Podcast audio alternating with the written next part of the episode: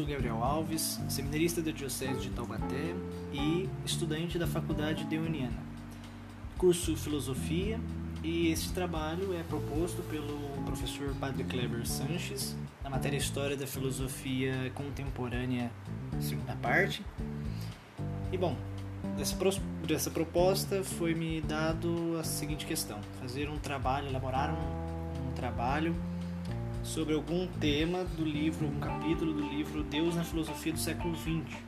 Eu dei a ideia de fazer um podcast, como eu já fiz em outras matérias, um trabalho bem é, simples, mas também que muito melhor elaborado de certa forma que textos. Né?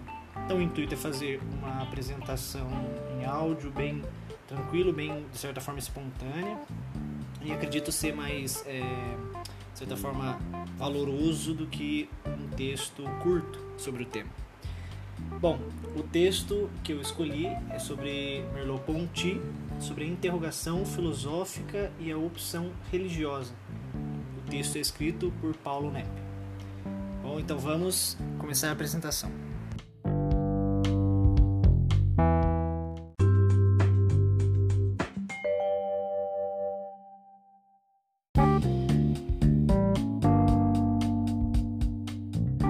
Bom, o texto não é muito grande, tem sete páginas, mas ele mostra muito, muito bem a ideia né, de Ponty com relação à religião, à visão filosófica, fenomenológica, enfim, ele trabalha muito a questão religiosa, ele, ele amadurece diversas vezes durante o caminho filosófico dele a visão de religião, de Deus, né, a visão filosófica de Deus, teológica também. Bom, ele teve um pouco da biografia que tem no texto, ele teve muita influência das visões, né? Obviamente, o cristianismo? Sua mãe católica, muito católica, influenciou a visão dele. É, até os 20 anos, Ponti era católico, né? Contudo, ele abandona para amadurecimento, com o amadurecimento filosófico dele. Então, Ponti teve essa principal corrente, é uma das duas principais correntes, o cristianismo, baseado na sua mãe, e o próprio marxismo, em especial o mar, não sei se posso dizer, mas acho que acredito que sim, marxianismo, né? um pouco mais marxiano do que marxista. Mas enfim, a mãe dele católica influenciou muito ele, essa visão de mundo. Com a morte dela, ele cai numa crise existencial. Aí acredito que a gente pode dizer que é o começo da, da produção filosófica de Ponty com relação à religião. Né? Ele cai a, a filosofia inicia-se com uma, uma crise é, existencial. Então, ali a partir dessa crise ele começa suas dúvidas, suas questões, suas elaborações filosóficas, fenomenológicas, existencialistas, enfim, sobre a religião. Ali começam os primeiros passos com relação à religião em Ponty. Ele sempre, inclusive, disse que gostava da visão de morte do cristianismo, né? em especial os funerais católicos é, ele dentro desses funerais, durante os funerais, ele dizia aos amigos o quanto agradava essa visão de morte dentro do cristianismo, né? É, com relação à beleza, com relação à poética, enfim, mas a própria visão teológica mesmo, é, bem sistemática da teologia com relação à morte, era muito agra agradável né, ao, ao pensamento de Ponti. Ele, inclusive, teve presença, diz o texto, no, na, na criação é, da revista, né, do movimento Sprit, Sprit, não sei, não sei, acredito que seja francês, né, mas eu não sei a pronúncia correta, de Emmanuel Mounier. Então ele teve influência também, é, foi influenciador e teve influência nessa revista, nesse movimento, né? Então, que trabalhava questões filosóficas sobre né, a religião, sobre Deus, sobre o espírito uma coisa mais espiritualista, né? Então teve contato com Mounier, de certa forma, né? De certa forma, com, né? Nítida né? influência de Mounier e influente de Mounier, né? A gente pode dizer. Bom, além do cristianismo, o comunismo, né? O, aliás, melhor dizendo, o marxianismo, né? Foi próximo do Partido Comunista da França durante os anos de guerra, né? Da Segunda Guerra Mundial. Ele teve, foi muito próximo desse partido. E aí ele foi criando suas, suas bases mais marxistas, marxianas, né? Inclusive no texto há uma frase muito interessante dele com relação, com, com relação a essa, a essa esse influência dele mesmo. Né? Considero que seja naturalmente inerente ao homem pensar em Deus. Isso não significa que Deus exista. A influência marxiana na compreensão de Deus óbvia aqui, né? É, está bem aberto, ele deixa a questão de Deus bem aberto, mas é, é, é natural inerente ao homem, né? Ser, pensar Deus, né? desejar Deus, algo místico, algo transcendental, né?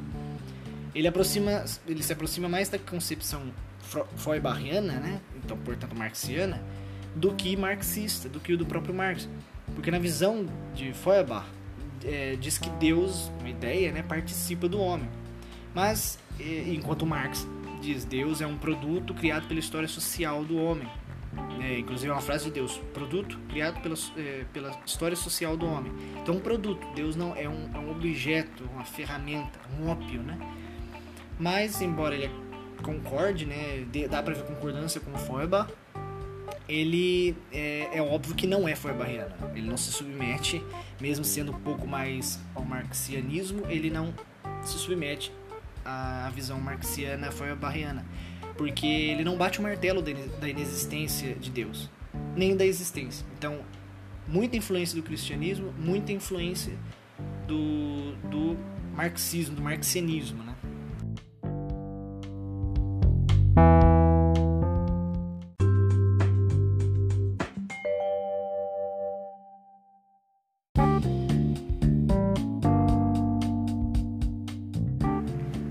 agora o pensamento de Merleau-Ponty. Bom, é, destaque entre muitas das outras filosofias, o, o, texto vai nos trazer. As filosofias contemporâneas, ele é um destaque, né, principalmente com a fenomenologia, o existencialismo, o marxismo, né, inclusive a psico, psicanálise e a psicologia é, da forma, né, diz o texto. Então, é, é nítido, ele é bem, bem mostrado nas atuais filosofias. É, Inclusive o texto vai dizer que nos manuais de filosofia, uma hora ele é posto como um neomarxismo, né, é, numa área mais neomarxista, outra hora é um existencialista, é, fenomenologista, é, nas ciências humanas, então ele é bem destacado e bem diversificado. Né? Dependendo dos óculos que nós olhamos Ponti, ele se qualifica em determinada né, em determinado espaço filosófico, ou, é, em outra tem outras áreas do conhecimento. Então a gente depende muito dos nossos olhos, né? Inclusive a filosofia, ela dentro dela tem muitas, muitos espaços muito abrangentes que dá para encaixar Ponti, tanto outros filósofos, né? Inclusive é, ele vai mesmo dizer que a fenomenologia é uma base princípio da, filo, da filosofia, né? Talvez não princípio, mas uma das bases princípio, né? Então ele é muito forte com relação à fenomenologia, a gente vai dizer mais para frente. É, ele diz que o principal ponto da sua filosofia, ele diz, aliás, o texto diz que o principal ponto da sua filosofia, da filosofia de Merleau-Ponty, é a filosofia como interrogação. Foi o melhor, é, como posso dizer, o melhor, melhor contribuição né, que Ponty deu à filosofia foi entendê-la como interrogação. É, isso é a, part, a partir de uma inter-relação entre a consciência e o mundo objetivo né? Então, esse mundo objetivo é compreendido como natureza, natureza, história, sociedade. Então, veja que é interrelação, né? duas, é, mais de uma consciência pensando, né? vamos dizer assim. É, uma se mostrando e outra indo atrás. Fenomenologia. Né? Sobre a religião, o texto vai nos mostrar que do cristianismo o autor é, fala muito. Né? Isso é óbvio. Como eu disse, muita influência do cristianismo, muita influência do marxismo. Então, dele, ele vai dizer que é, é como a filosofia, a religião é como a filosofia, o cristianismo é como a filosofia, deve ser visto como interrogação. Então, não é bloqueada, ela não é definitiva, ela é uma busca. Né? No final do texto, a gente vai ver que ele, ele finaliza muito o seu último ponto dito, né? que lá ele vai dizer que o cristianismo é abertura, tem que ter abertura. Né? É, ele distingue, o, o texto distingue, aliás, que cristianismo em Pontinha é diferente de pensamento cristão.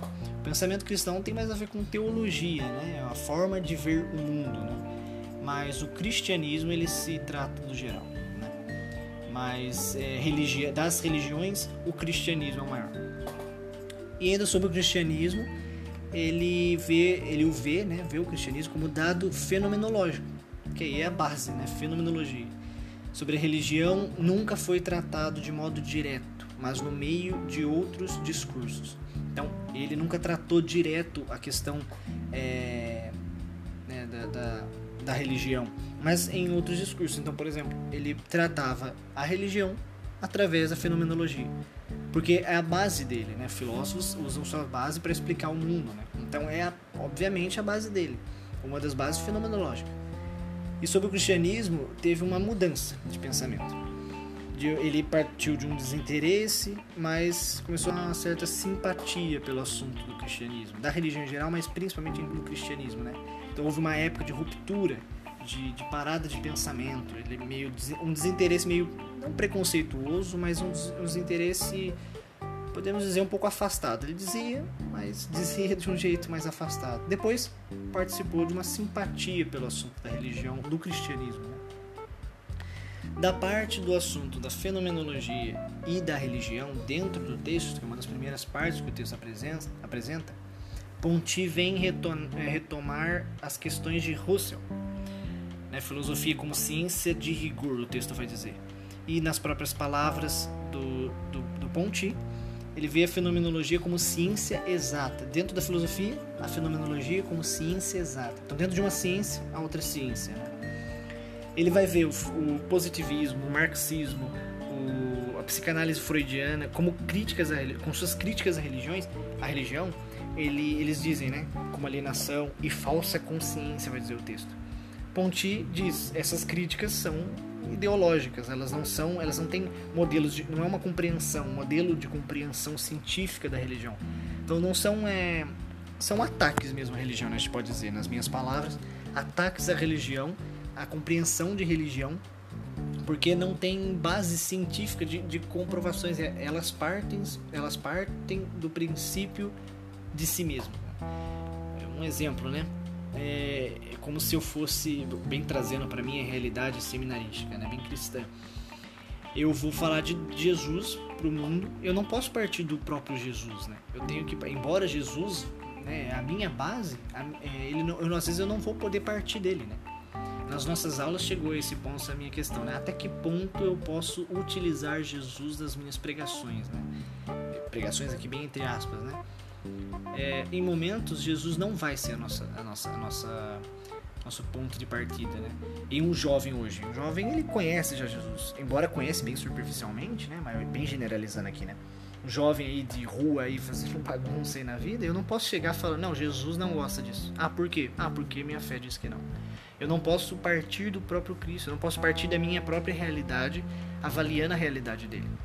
Então, usando bem como exemplo princípio isso aqui de Ponty, é, Freud, é, Marx, o Comte vai dizer essas principais visões bem contemporâneas vão criticar a religião é, a partir das suas próprias ideologias. Né? É como eu pregar Jesus a partir de Jesus, só que a maior parte das pessoas conhecem Jesus, elas não querem é, às vezes eu vou precisar a partir de Comte, a, partir de Marx e do próprio Freud, para explicar Jesus. Então, vejam, é um exemplo, né? Mas vejam que é interessante, né?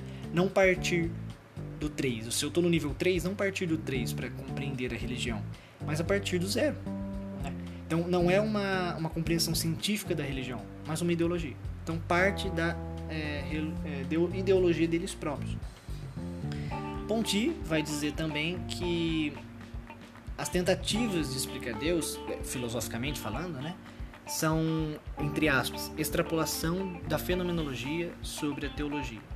Então, às vezes são até exageros da nossa parte, da própria é, fenomenologia, né? A gente não pode pôr a filosofia sobre a teologia ou a teologia sobre a filosofia.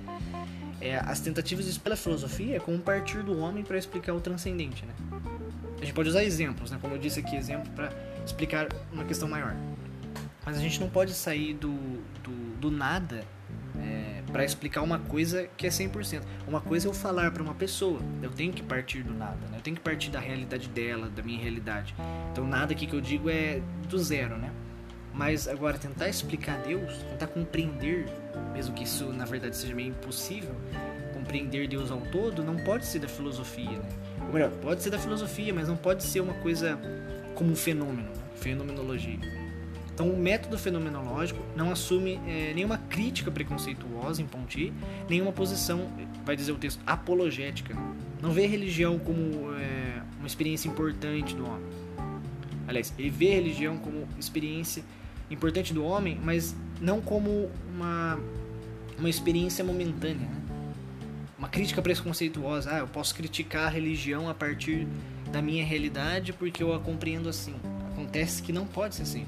Mas também não pode ser uma posição de defensoria exagerada, né? Se eu a defendo né, exacerbadamente, eu acabo cometendo um erro, porque vai ter coisas que eu vou defender que não são divinas, né, vamos dizer assim, mas vão, é, vão ser é, humanas. É a partir da minha, né, do meu ídolo que tenho de Deus, da minha imagem que tenho de Deus, sendo que Deus não é isso, né? Então, a fenomenologia de Ponty não é, uma, é, não é um preconceito, não é uma crítica, nem uma, uma, uma defensoria, né? É, ele vê também, muito interessante essa visão, vê como ligação em outras expressões humanas. Então, a religião meio que interliga outras expressões, né? É muito interessante isso, porque, embora eu não conheça muito outros autores que vão falar isso, mas é, vejo como a religião como expressão, religião como máximo de expressão, mas religião como ligação entre outras expressões humanas é uma coisa bem interessante, né? Eu posso interligar a religião, por exemplo, a minha realidade seminarística, né? Do meio do, dos padres, enfim. Sempre interligo religião a tudo. É, afinal, não é apenas uma base minha, mas são as minhas margens também. Né? Então a religião em Ponti é vista como uma ligação entre outras expressões. Né? Se eu estou trabalhando e estou vivendo é, minha vida aqui com minha esposa, eu interligo o trabalho, dou sentido ao trabalho, dou sentido ao casamento, dou sentido aos meus filhos, ao meu churrasco de domingo, sempre em Deus. Então vejo que Deus é uma ponte entre outras expressões do ser humano. Né?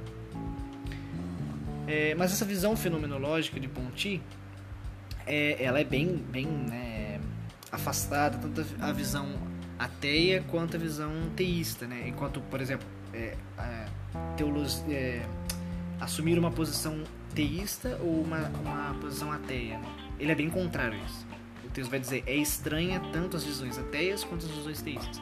É estranha, né? vai um pouco contra, é meio estranhoso é, essa visão que toma posição. Né? A religião, ela é ela deve ser, aliás, a filosofia, a fenomenologia em principal, deve ser uma visão imparcial, deve ser madura. Né?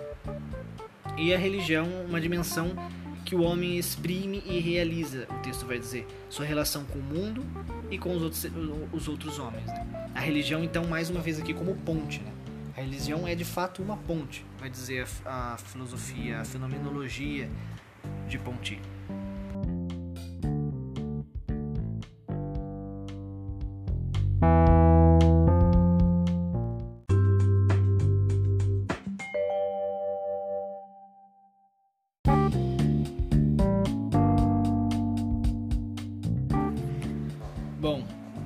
Segundo ponto do texto, nos vem a questão do humanismo, né? A filosofia e o humanismo, a relação, né?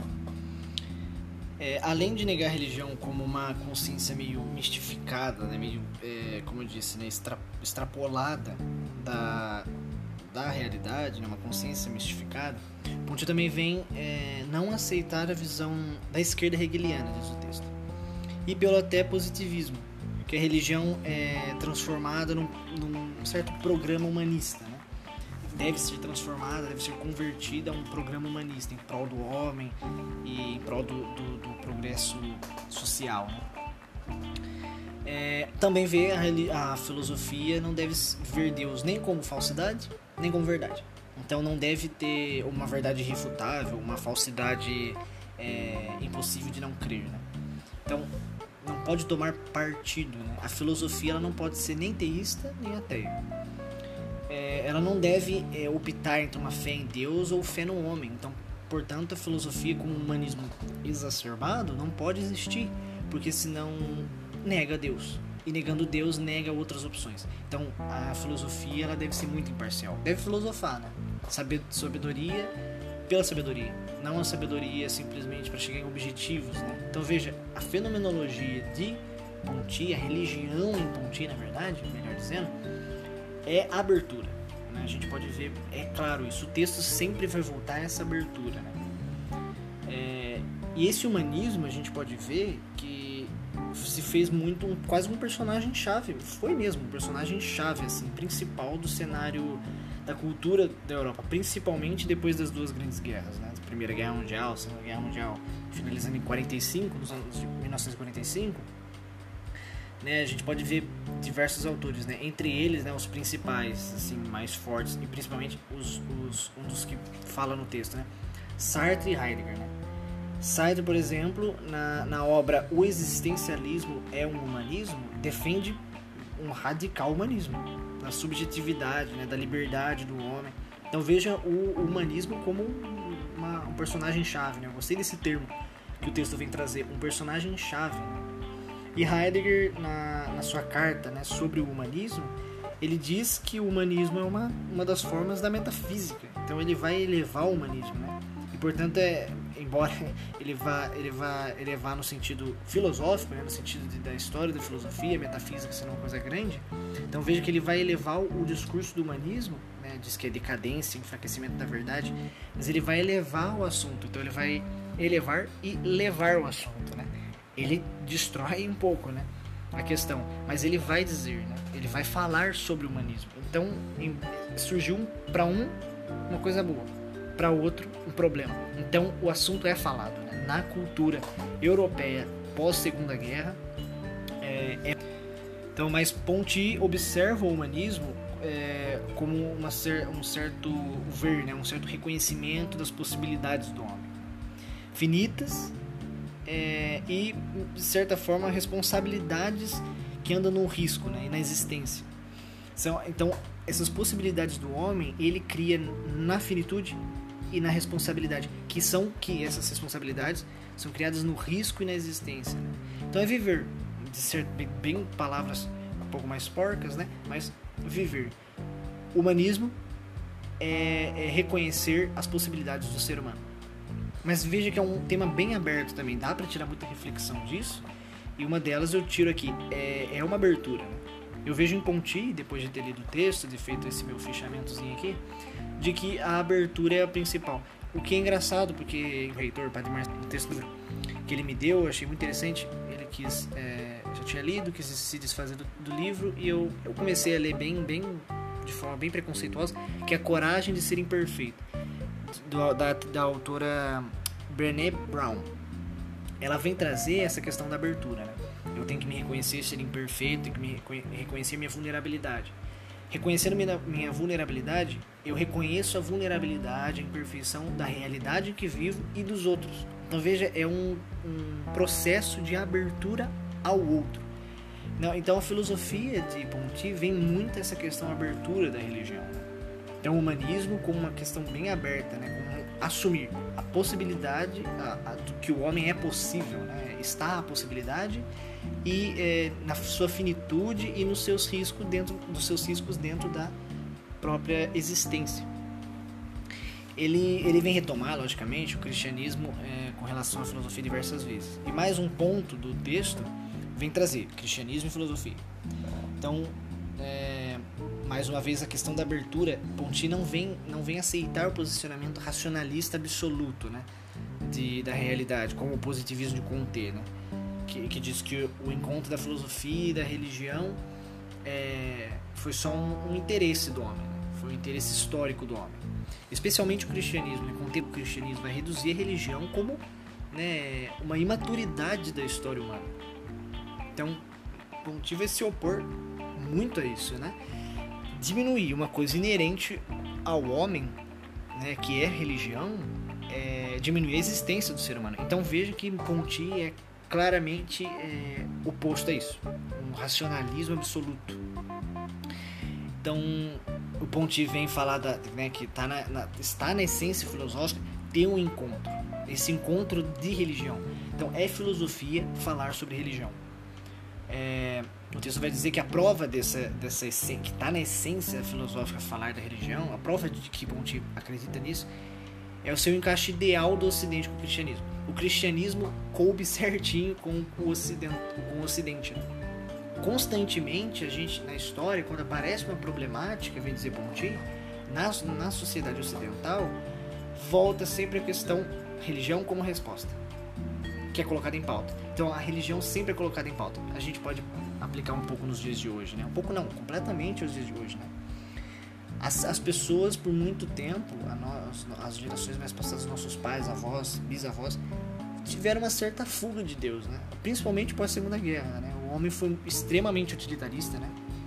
Extremamente nas, na linguagem é, de Martin Buber, né? Do eu tu, a gente foi inteiramente o eu isso, né?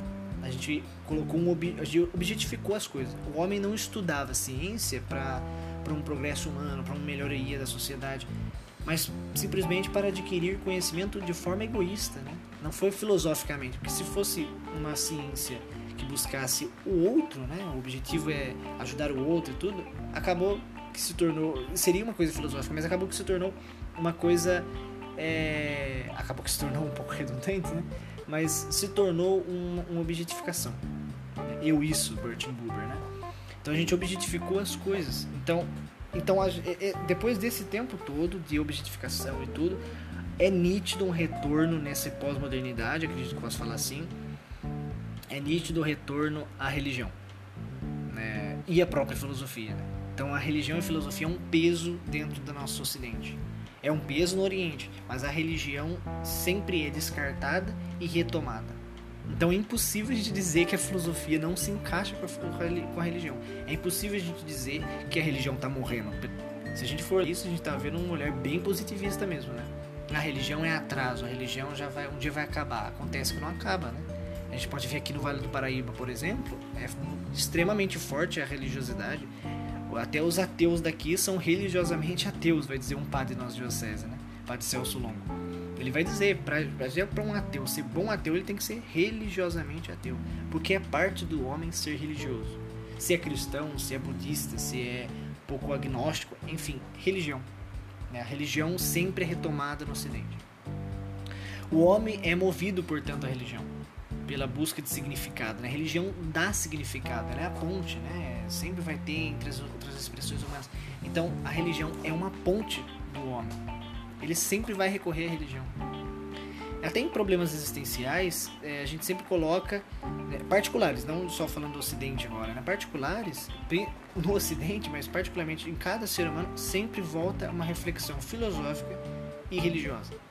Sempre vai ter né, dúvidas dentro do seminário, por exemplo, aqui na minha realidade. Sempre vai ter questões filosóficas, mas sempre vai cair na religião. Porque, primeiro, minhas margens são religiosas. Segundo, meu problema é religioso. Então veja que a minha, a minha resolução para minha realidade, quando eu fico mal, é oração. Quando eu fico bem, é oração. Então, e para uma pessoa que não é muito praticante, no desespero pode bater religião. Pode bater não cristianismo, não Deus, né? Deus Cristo, mas pode bater religião e vai bater, né? A religião é sempre retomada e pra sempre será retomada. É muito egoísta a gente falar que religião é retrocesso ou religião é passado, né? Positivismo, Conte vai falar isso. Que deve ser transformado em um processo humanista, para um processo humanista pelo progresso. Então é um erro equivocadíssimo, né? A gente limitar o cristianismo à religião, sendo que é uma pauta inerente ao ser humano. As respostas dadas pela metafísica, Ponti vai falar, de Aristóteles, eh, de Aristóteles até Santo Tomás, né? elas são muito bem construídas e, e, de certa forma nos saciou da fome antropológica que a gente sempre teve. Né? Então essas questões, não adianta também pontificar, seria muito né, estupidez da nossa parte, da parte dele até, ficar que a religião é apenas boa porque é discussão. Então sendo discussão, ela é boa. Seria um pouco egoísta, né? Mas as próprias explicações filosóficas da meta, metafísicas, né, de Aristóteles até São Tomás, o texto vai dizer, elas são bem construídas e nos mataram essa fome antropológica. Né? Então o ser humano como é, eu não acredito, será que Deus existe? Será que a religião está certa? O fato de eu pensar a religião, aí eu venho dizer, ah, Deus existe porque a metafísica aristotélica em Santo Tomás, a metafísica é, de outras vias, realmente faz sentido. Então, de certa forma, eu explico a existência de Deus, o que me sacia essa fome antropológica. E outras fomes antropológicas também, né? Eu achei é um termo mais meu, né? Saciar a fome, não está no texto isso, mas é interessante porque realmente sacia, explica as nossas dificuldades antropológicas, né? A sociologia, a história, a, até a ciência, né? Então, é, só que Ponti vem criticar isso. O cristianismo se limitou por muito, se limitou por muito tempo a uma, um fenômeno cultural. Então, o cristianismo acabou se tornando um fenômeno cultural. Ficou tão metodológico, né? ficou tão metafísico explicação, que virou, deixou de ser um fenômeno religioso, né?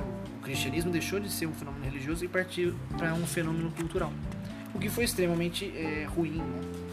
Mas ele considera a, a, que não estagnamos, no, que o cristianismo não se estagnou no, em Santo Tomás. Então ela partiu dali. Né? não ficou apenas na questão metafísica. A gente por muito tempo se fechou às metafísicas. Isso gera um óbvio, é, é talvez até retrocesso, né? Quando a gente vê é, muitos até nas vias mais nas alas dentro da igreja católica meio tradicionalista, por exemplo, a gente a gente tem que se submeter à tradição porque é uma das três bases da igreja, né? Da história da igreja. Só que ficar na, na tradição com um certo saudosismo, né? É ficar estagnado no momento que eu fico estagnado, eu fico. É, na moral, eu fico moralista. E no cristianismo, eu fico ultrapassado. Então, na, no, aliás, na religião eu fico ultrapassado. Não há um crescimento, não há uma visão do mundo, não há uma visão do meu mundo. Aí a gente retoma. É como se eu partisse da minha realidade para explicar o mundo que tem imensas e inúmeras realidades. Né? Então, mas ele vem dizer que bom que não ficou né, em São Tomás, não morreu em Santo Tomás o cristianismo, continuou. Então não morreu numa metafísica. O mundo começou, é, continuou sendo a ser pensado, né? Então foi bom. O cristianismo, é, é, principalmente no mundo moderno, né? A fé sempre aparece com uma, com uma constante busca, né? No catolicismo a gente pode dizer, né? Os santos deixaram de ser é, submetei-vos à igreja, submetei-vos a Deus. A partir da, da, evolução da história humana, da evolução da história da sociedade, da evolução da história da igreja, os santos, se a gente for observar, não pensaram tanto isso né, ver Jesus como uma, uma, um, um, rei, né? É, mas isso não é não é negar Jesus como rei, deixar de ver ele assim, apenas assim, não é negá-lo assim. Mas a gente começou a ver Jesus como irmão. A gente começou a ver Jesus, os santos, né? Estou me baseando nos santos, os místicos. Jesus como um real amante, né? No sentido de amar. Ele nos ama, então não tem problema você estar mal no pecado, Deus te perdoa. Não é mais aquela visão, é, você tem que se submeter a Deus, então se converta por completo, né? Se converta por completo, mas seja humano. Então é, na, na é uma constante busca, né? A religião é uma constante busca. E isso é elogia. Ponti vê realmente um, um processo, um progresso na religião. Não é mais uma estagnada certeza, né? É uma constante busca. Então os próprios pensamentos, é, né, o texto vai dizer, os próprios pensamentos da aposta de Pascal e do paradoxo Kierkegaardiano, né? A aposta de Pascal como uma resposta, uma resposta de argumentação filosófica, como eu disse, né, apologética. Né? A religião como uma defensoria constante. Mas também no paradoxo Kierkegaardiano, né, de tornar-me cristão, é, o salto da fé que a gente foi estudar esse semestre, né? Então vejam que é, é falado, né? É uma busca, a religião é constantemente buscada. Embora a gente tente dar uma resposta, sempre vai ter um que fala, não, mas não é bem assim. Então a história da humanidade vem constantemente falar da religião, não como uma estagnada certeza, mesmo que seja apologética, mas como uma constante busca. Né? Bom, é, ele também vem falar sobre política, né? já finalizando já as nossas, nosso texto, né? vou falar do cristianismo e a política. Né? Ponti é, vem falar que é uma uma certa avaliação política ele vai fazer, né? mas que há uma parte do catolicismo que é duas compreensões é, de política, até dentro do catolicismo. Né? É, no cristianismo geral, mas no, no catolicismo é muito nítido isso. Há uma política reacionária e há uma política revolucionária. Essa política, eu digo assim, uma política da parte dos religiosos. Né? Essa política é, reacionária é muito mais católica. Né? revolucionária é um pouco mais protestante até, né? Aliás, o protestantismo é, nasceu, né? aliás, criou o corpo em revoluções, né? Quase todos os, os, os as linhas do protestantismo. Né? Então é, ele vê numa realidade política que os católicos são completamente mergulhados na metafísica e veem a liberdade como uma certa aceitação é, de uma realidade pré-estabelecida, né? O texto vai dizer realidade pré-estabelecida. Ou seja, é, eu vejo uma realidade política e vejo que as coisas que acontecem, né? A minha liberdade é simplesmente uma aceitação dessa realidade pré-estabelecida. Então Deus, é, Deus, a história, a história de Deus, a eternidade de Deus já preveu minha minha minha realidade e eu estar livre, eu decidir, é uma aceitação dessa minha liberdade. É uma aceitação dessa realidade. Então, é, ele vai dizer que os católicos podem se adaptar muito facilmente às umas consequências de uma revolução, mas eles nunca vão participar de uma. Né? Ele vem dizer, o texto do próprio a frase do próprio Ponti, o catolicismo não tem o senso do futuro. Deve esperar que esse futuro tenha passado para aderir a, ele. Né? Então, vamos supor alguma acontece na era moderna constantemente, né? Aconteceu, né? que um país tornou-se comunista, tornou-se fascista, nazista, enfim. E é, o catolicismo mostrou muito reacionário, mas em nenhum momento ele vai se tornar revolucionário. É lógico, para nossa perspectiva é mais positiva do que negativa, né? O, catolicismo não como essas mudanças abruptas e revolucionárias. Na verdade, por exemplo, a maçonaria é, sempre foi revolucionária, esteve por trás de diversas revoluções modernas, né? E a igreja sempre foi contra isso, porque a revolução armada, ela nunca dá nada senão morte.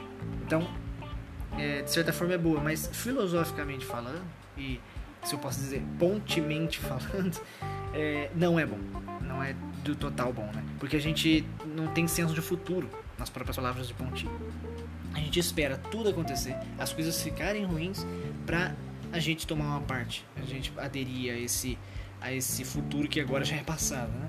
Então, em uma realidade de ditadura comunista, por exemplo, nas, nas Américas Latinas, na América Latina, por exemplo, o cristianismo vai, o catolicismo vai se adaptar facilmente a essa, a essa revolução, é, a essa ditadura, né? Mas ela vai ter uma dificuldade de se revolucionar ou contra ou a favor essa revolução, a essa ditadura, entende? É uma facilidade com a realidade, dificuldade com o futuro. Basicamente é isso.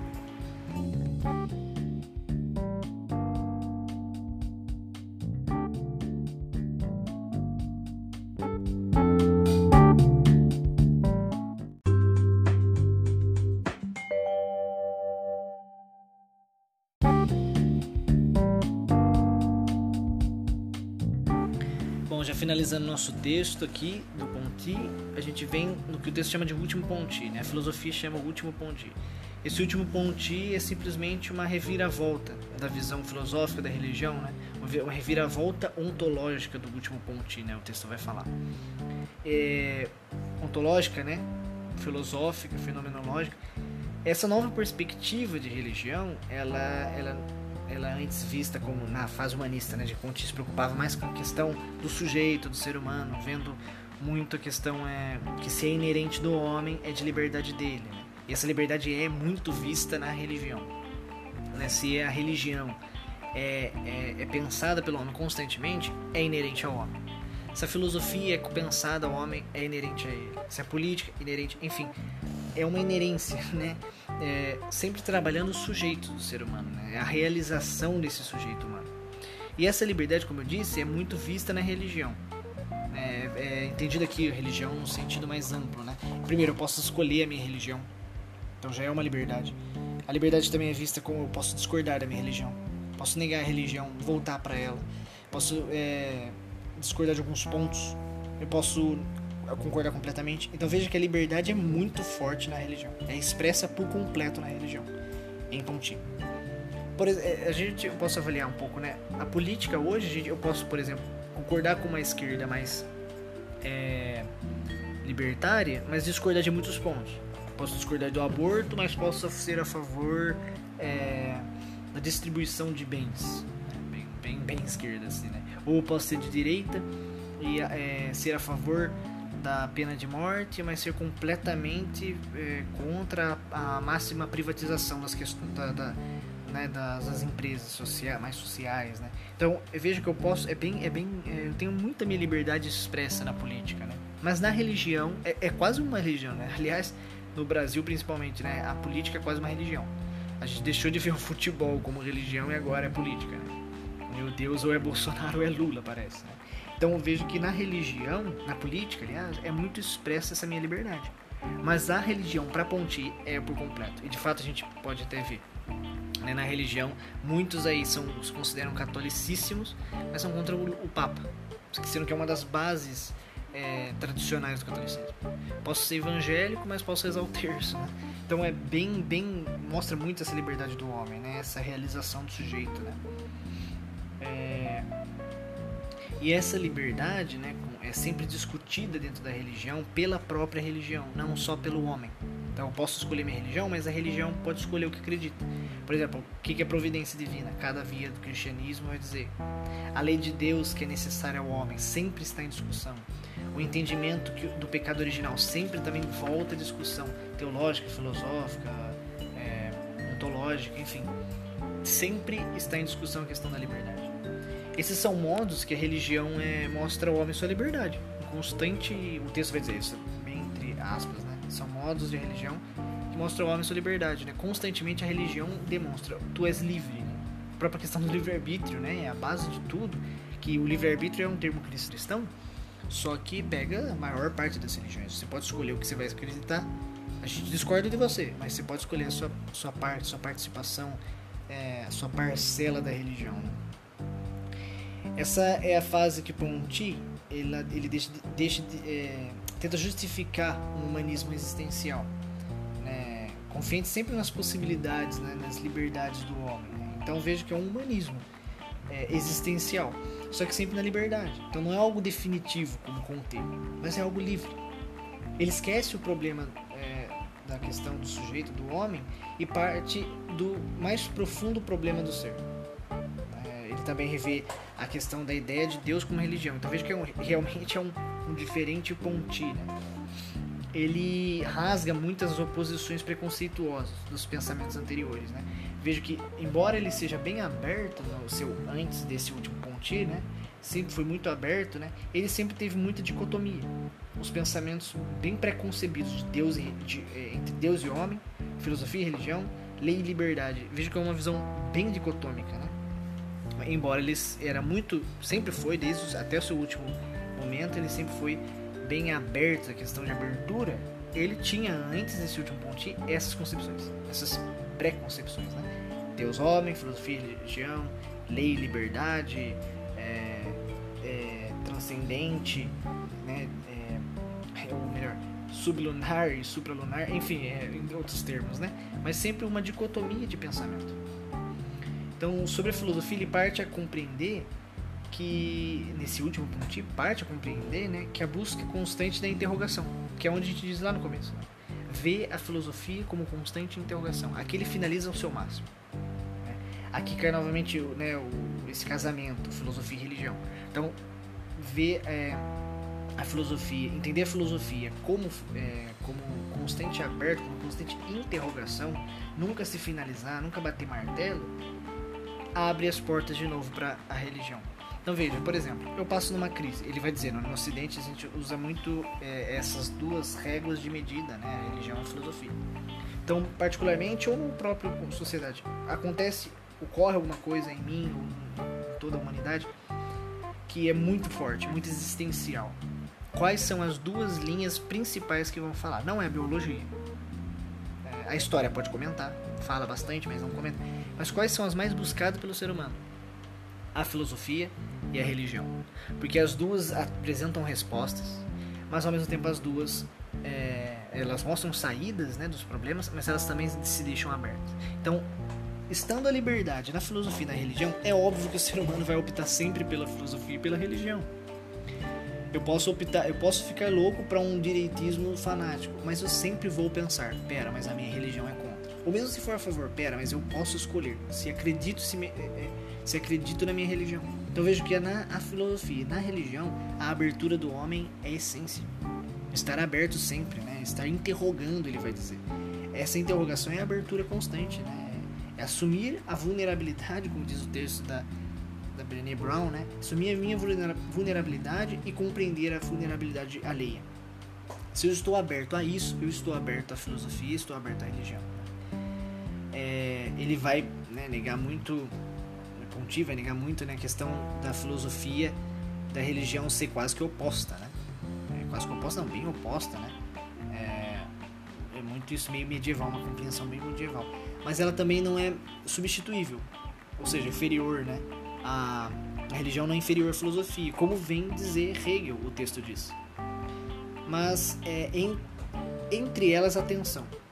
Então veja, essa essa, essa tensão é o que? Interrogação. Se a filosofia e a religião é onde é, são os dois lugares, os dois âmbitos do homem, onde acontece mais é, liberdade, onde tem mais liberdade, a tensão. Liberdade, liberdade e tensão. Por isso que a filosofia e a teologia, ah, perdão, filosofia e a religião estão sempre de mão dadas, mas estão sempre se batendo. É como se fosse um é, beija, mas assopra, é, da tapa, mas assopra, a gente fala. Então, é, é uma tensão, só que é uma tensão saudável, porque é interrogação. Interrogar é filosofar. Interrogar é fazer religião também. Né? Então veja que ele vai comparar até um entrelaçamento. Essa tensão é entrelaçamento. É, uma, é a metáfora do quiasma, quiasma, não sei dizer, X, né? Então veja que é um entrelaçamento. É um, o texto vai dizer um simultâneo movimento. Então vejam que elas não são opostas. Elas não são é, uma substituível da outra, mas elas são tensão, interrogação, elas são entrelaçamento. Finalizando, o Pontilha adota a ideia é, muito parecida a Santo Agostinho, né? A verdadeira religião é a verdadeira filosofia, e por sua vez, a verdadeira filosofia é a verdadeira religião.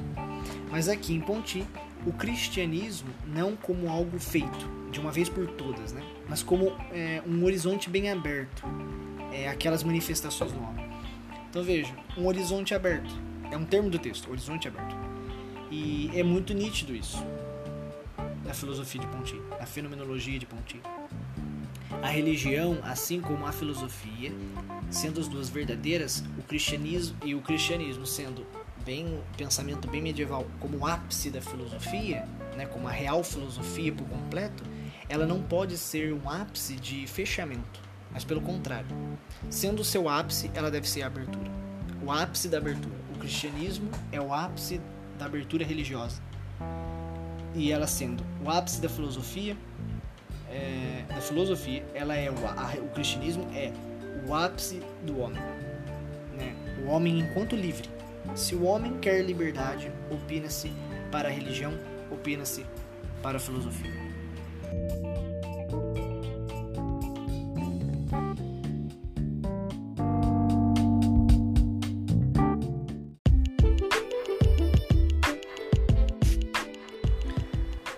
É, esse é o meu trabalho. Minha proposta era fazer um podcast bem, bem, bem tranquilo, né? Então por isso explico isso, os erros e tudo mais. Do texto da interrogação filosófica opção religiosa de Paulo Nepp, do, do autor, né? Do, do filósofo, baseado no filósofo Merleau-Ponty. Eu quis apresentar bem sucintamente, mas ao mesmo tempo quis mostrar a minha compreensão, né, o minha, meu entendimento do pensamento. Ah, me atraiu muito essa questão do cristianismo, do ápice da abertura, né, em minhas palavras. O cristianismo como abertura de conhecimento. Né? Não posso definir o cristianismo, não posso definir filosofia, fenomenologia, teologia, enfim. Definindo, eu mato. Se a filosofia é busca de sabedoria, se eu defino a sabedoria em algo, eu mato a busca. Eu mato a própria filosofia inclusive o cristianismo. Se eu chego e falo que o cristianismo é isso, é aquilo, Deus é isso, Deus é aquilo, eu mato Deus, eu mato a, o, o, cristianismo, mato a religião. Então me atraiu muito, o Merleau Ponty me agradou bastante com relação à religião, não só porque a sua base é católica, eu sou católico, mas porque ele trabalha realmente de uma forma muito madura de filosofia, de religião, compreende Deus como uma abertura. Né? Então eu gostei muito dessa abertura, é uma palavra é, tem no texto, mas que eu, gostei, eu, me, eu me aderi muito a ela. Abertura. Sempre estar aberto. Inclusive é uma proposta, eu citei, né, de Martin Buber, é uma proposta é, da própria psicologia, né, da própria psicanálise. Quando o psicanalista fica ouvindo, observando tudo aquilo que fala, ele não tem uma, uma relação pré-estabelecida, né? Ele tem uma, uma relação aberta. Isso me ajuda a compreender muito as questões da confissão e do, do, direcionamento espiritual da Igreja Católica pelos padres. Né? Eu querendo ser padre, acredito que essa abertura, não, não esse preconceito da pessoa, é, facilita nas relações facilita no amadurecimento espiritual e ontológico do ser humano. Enfim, esse foi meu trabalho. O podcast é, ficou um pouco longo, mas é, não, é, eu peço perdão por isso, mas ao mesmo tempo fico né, feliz por, por eu entender, ter entendido, né? Então, obrigado e se possível, se provável, até o próximo podcast.